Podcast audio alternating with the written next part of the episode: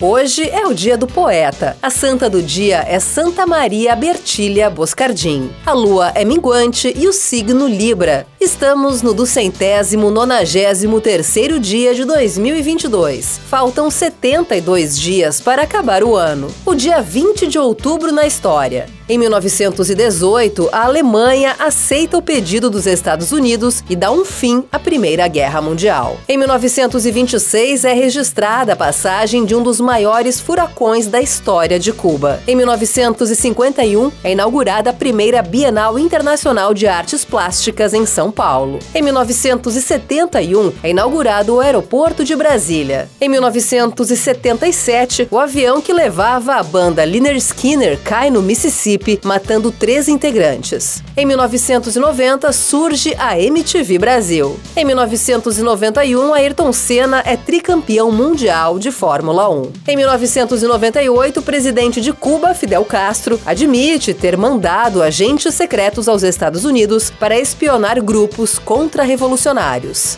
Em 2004 é lançada a primeira versão do sistema operacional Linux Ubuntu. Em 2007, a África do Sul vence a Inglaterra e é pela segunda vez campeã mundial de rugby. Frase do dia: Dinheiro é um negócio curioso. Quem não tem está louco para ter. Quem tem está cheio de problemas por causa dele. Ayrton Senna.